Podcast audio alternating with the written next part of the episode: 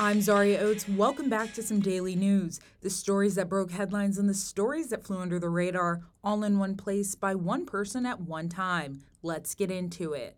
Defense attorney Eric Nelson has rested his case in the trial of former Minnesota police officer Derek Chauvin. After being charged with second degree unintentional murder, second degree manslaughter, and third degree murder, Chauvin has invoked his Fifth Amendment right to not testify at his own trial.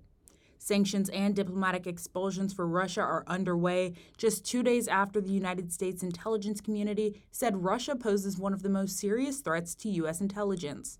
The U.S. says the Russian Foreign Intelligence Service is responsible for the SolarWinds hack that impacted the federal government. The White House is in the process of expelling 10 Russian diplomats in Washington, and the State Department is prepping for a response from Russia. U.S. troops have been in Afghanistan for almost 20 years, and yesterday Biden announced the withdrawal of troops by the 20th anniversary of 9 11. Today, Secretary of State Antony Blinken landed in Kabul, Afghanistan, unannounced.